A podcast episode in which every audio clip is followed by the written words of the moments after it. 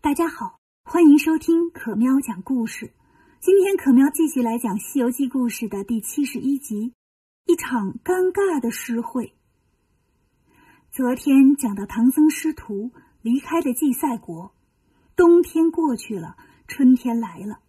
师徒四人来到了一片山岭，唐僧在马上一瞧，山岭上倒是有山路，但路上布满了荆棘。一看这个情况，唐僧发愁了。这怎么过去啊？悟空问：“怎么过不去呢？”唐僧说：“你看这路边上荆棘的枝条都伸到路上来了，这都是刺儿啊！我骑着小白，那不得扎死我呀？”八戒说：“没关系，我用耙子把这荆棘给扒拉开，咱就能过去了。”唐僧说：“也不知道这片山林有多远，你这一时半会儿的还行，时间长了哪受得了啊？”悟空说：“我来看看。”说着跳上云头看了看，然后对唐僧说：“师傅，这可远了，一眼望不到头，得有个千八百里的。”唐僧说：“这么远呢？那八戒累死，咱也过不去啊。”沙僧出了个主意：“要不咱放把火吧，把荆棘都烧光了，咱就过去了。”八戒说：“胡说！”放火多危险呢！再说了，现在是春天，万物滋润，就算是放火呀，也烧不起来。唐僧急得直挠脑袋，怎么办呢？八戒笑了：“师傅啊，你看我的吧。”说完，念了个咒语，弯了弯腰，一下就长了有三十层楼那么高，钉耙晃一晃，变成一座大桥那么长。这么一来呀。八戒一挥耙子，就把荆棘砍断了一大片。唐僧师徒跟在八戒后面走了整整一天。天快黑的时候，他们来到了一块空地，路边有块石碑，上面写着“荆棘岭”三个大字。唐僧高兴的下了马，说：“八戒今天辛苦了，这天也黑了，咱们在这儿歇一个晚上，明早再走吧。”八戒说：“不。”我感觉现在浑身充满了力量，趁着我这劲头啊，咱接着走。师徒三人一看，不能阻挡主要劳动力的热情啊，就跟着八戒继续向前赶路。又走了一天，到了晚上，他们又来到一块空地，空地中间有个庙。悟空看了看，说：“这地儿不怎么样，不要停留，咱继续赶路。”沙僧说：“大师兄，这地方环境这么恶劣。”别说是妖怪了，连个小动物都没碰见，怕啥呀？话音未落，一阵阴风刮过，在庙后头走出来俩人，前面一个老头拄着拐杖，后面跟着一个青面獠牙、红头发的鬼差，端着一盘发面饼。老头走过来说：“大圣，小神是荆棘岭的土地，知道大圣来了，也没啥好招待的，准备了一盘发面饼，你们掂吧掂吧吧。”八戒高兴极了，上前就去拿饼，悟空却把金箍棒掏了出来。你是什么徒弟？当我老孙看不出来吗？来的这俩人见悟空举起了金箍棒，就化成一阵风跑了，把唐僧也顺带着卷走了。一看唐僧眨眼就不见了，悟空、八戒、沙僧都慌了，赶紧四处寻找。唐僧呢，被卷到了一座石头房子前面，老头把他轻轻放下来，对他说。圣僧，不要害怕，我不是坏人。我呀，号称荆棘岭十八公，是这个荆棘岭狮友会的成员。我们这边啊，平时也碰不见个人，今天可算是遇见圣僧你了。我们把你请来，是想请你来参加我们的赛诗会啊，喝喝茶，作作诗。唐僧听了也不知道他说的是真的假的，就看看周围，这边呢，倒的确是个挺幽静的地方。花草树木环绕，空气质量挺好。这时候又来了三个老头，这十八公呢就对唐僧说：“圣僧，我给你介绍一下，那白头发老头啊叫孤直公，绿头发那个叫凌空子，这瘦高条啊是浮云叟，我呢就是进阶老十八公了。”唐僧说：“我看你们岁数可都不小了。”孤直公说：“那可不。”我们呢有一千来岁了，唐僧说：“哎呀，那都是高寿啊！”四个老头说：“哈哈哈，过奖了，圣僧多大岁数了？唐僧说：“我四十多了，从小就出家当了和尚，现在有这个机会去西天取经，我很开心呐。”聊着聊着，月亮越升越高。林空子说：“咱们的诗会该开始了吧？”浮云叟说：“咱们进屋去吧，茶水点心都准备好了。”说着，带着唐僧往石头房子里走。唐僧到门口一看，这石头房子也有个名儿，叫木仙庵。走进门，大伙围着桌子坐好了，一边喝茶一边吃点心。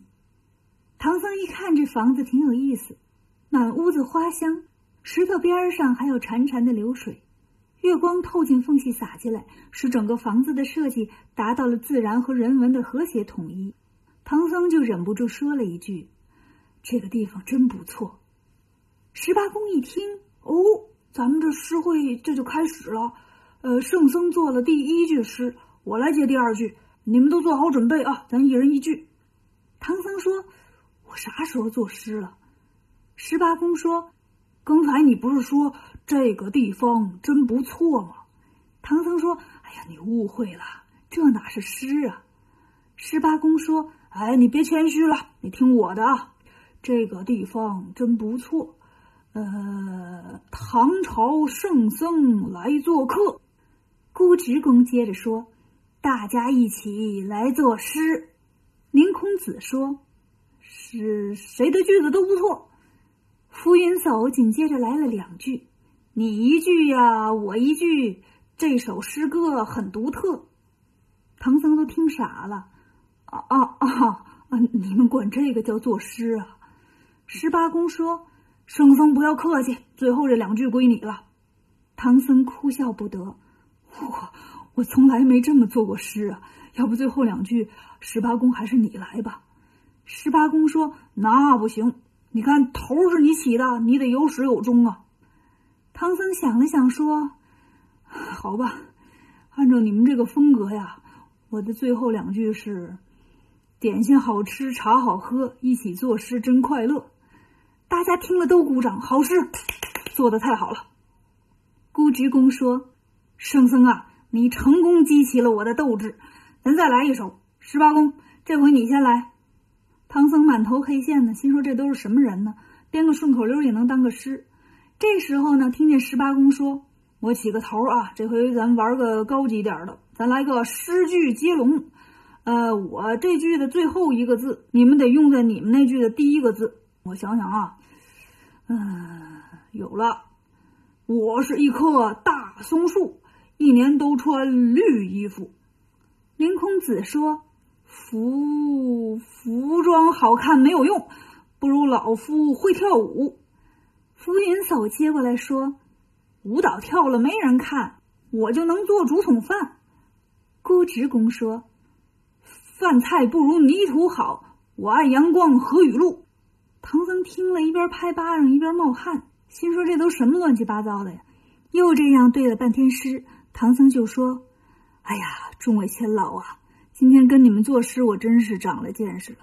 我呀，还得去西天取经呢啊，就不多待了，还得麻烦你们告诉我怎么走啊。”四个老头说：“别忙啊，这天还没亮呢，咱再坐会儿诗，天亮了我们送你过这个荆棘岭。”正这个时候，外面来人了。两个小姑娘打着一对灯笼，后面跟着一个仙女，手里捏着一只杏花过来了。为啥说是仙女呢？长得挺好看。四个老头认识，说：“杏仙来了。”杏仙说：“我听说你们这儿来客人了，我就过来看看。”十八公一指唐僧：“这不就是吗？我们正作诗呢。”信仙说：“啊，作诗，我最喜欢作诗了，我也要做一首。”四个老头说：“好啊。”信仙就说：“嗯，我的历史三千年，种在山上一大片，每年三月就开花，花开满树红又艳，蝴蝶都爱伴我飞，蜜蜂也爱围我转。到了夏天能结果，又有酸来又有甜。”四个老头听了，赶紧鼓掌：“好诗，好诗！”比我们做的都好，哎呀，这跟圣僧的才学差不多了。我看到圣僧你就别走了，你们俩凑一对儿挺好。信仙听了，害羞的脸都红了。唐僧一听可生气了，说了半天，你们是不打算送我走啊？那可不行，我是为取经而生的和尚啊，我必须得去西天。四个老头见唐僧生气，都没说话。那个红头发的鬼差呢，脾气挺暴。我说你这个唐僧怎么不识好歹呢？你俩做事都这么好，那不正好一对吗？你今天就得听我们的，要不我们是不会放你走的。因为这事儿呢，唐僧跟他们掰扯了一宿。天亮了，唐僧忽然听见有人在喊：“师傅，师傅，你在哪儿说话呢？”原来悟空他们找了一个晚上，一直过了这八百里荆棘岭，终于来到了这边。听见了唐僧的说话声，唐僧赶紧喊：“悟空，我在这儿呢，快救救我！”唐僧这么一喊，四个老头连同杏仙什么的就都不见了。八戒、沙僧顺着声音找到了唐僧：“师傅，你咋跑这儿来了？”唐僧就把昨夜的事情说了一遍。再一回头，石头房子不见了，只看见一个山崖，上面刻着“木仙庵”三个字。悟空仔细一看，山崖边上长着一棵大桂树、一棵柏树、一棵老松树、一株竹子，竹子后面长着一棵枫树，还有一棵老杏树，两棵腊梅，两棵丹桂。悟空笑了，问八戒：“看见妖怪没？”八戒左右看看，哪儿呢？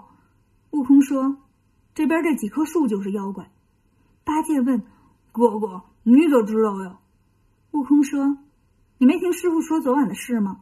十八宫就是这松树，孤直宫就是柏树，凌空子是桂树，浮云嫂是竹子，红头发那鬼差呀是枫树，杏仙就是杏树，打灯笼那两个小姑娘就是丹桂和腊梅。